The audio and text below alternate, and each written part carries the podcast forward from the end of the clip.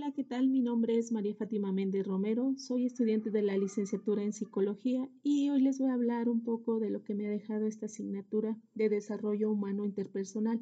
Primeramente, que todo surge del ser humano, que es una individualidad de naturaleza racional, y la importancia de las relaciones interpersonales donde nos menciona que el cuidado es la esencia de todo lo que existe y vive y necesitamos hacer una evolución de cuidado si queremos salvar a la vida del planeta y garantizar la humanidad en las, en las relaciones humanas.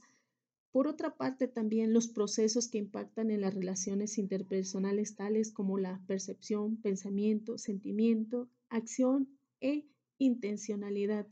En ellos también surge en nuestra interacción personal los conflictos. ¿Y qué es el conflicto? Considerado como el proceso por el cual una de las partes percibe que la otra se opone o afecta de forma negativa sus intereses y cómo podemos manejar los conflictos en nuestras relaciones interpersonales. Esto se puede dar a través de estrategias y técnicas de desarrollo interpersonal. De las estrategias podemos decir que la comunicación, el desarrollo de técnicas para generar ideas sobre un proyecto, el trabajo, por incentivo de los colaboradores a sus esfuerzos, aprender a negociar y encontrar un balance. Estas son consideradas como estrategias de integración. También están las colaborativas como la responsabilidad con las tareas, pensamiento colectivo, las técnicas de autorregulación, gestión de pensamiento, acción, emociones, relaciones cognitivas y que existen estilos de manejo de conflictos como el compulsivo, colaboración, evolución, complaciente, concesivo, así como ir identificando y reconociendo las habilidades interpersonales como la comunicación efectiva, el trabajo en equipo, liderazgo, adaptabilidad, resolución de problemas, empatía, asertividad e integración emocional. Otra parte que también para mí fue muy importante e interesante fue conocer y saber un poco sobre un proyecto integrador. ¿Y qué es un proyecto integrador? No es otra cosa que un esfuerzo temporal realizado para crear un producto, servicio o, un resultado único. ¿Por qué es importante los proyectos integradores?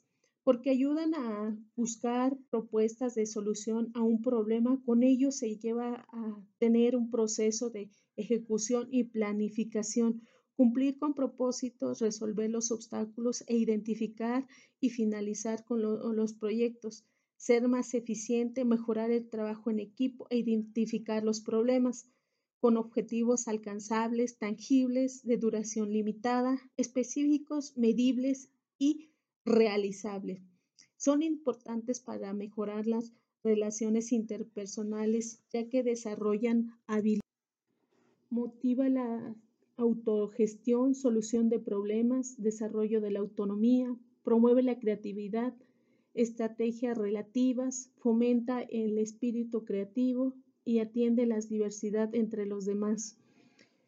Eh, de igual manera, el haber tenido la oportunidad de poder una poder hacer una propuesta de un proyecto de desarrollo integrador que en lo personal elegí el cuidado del medio ambiente como parte de la educación, ya que es un problema que nos afecta a todos y creo que hoy en día aún nos falta más concientización y educación para el cuidado de nuestro planeta.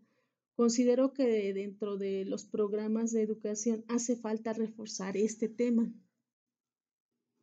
ya que es algo grave que está afectando a nuestro planeta y necesitamos todos sumar nuestro granito de arena para revertir el impacto que tiene nuestro medio ambiente.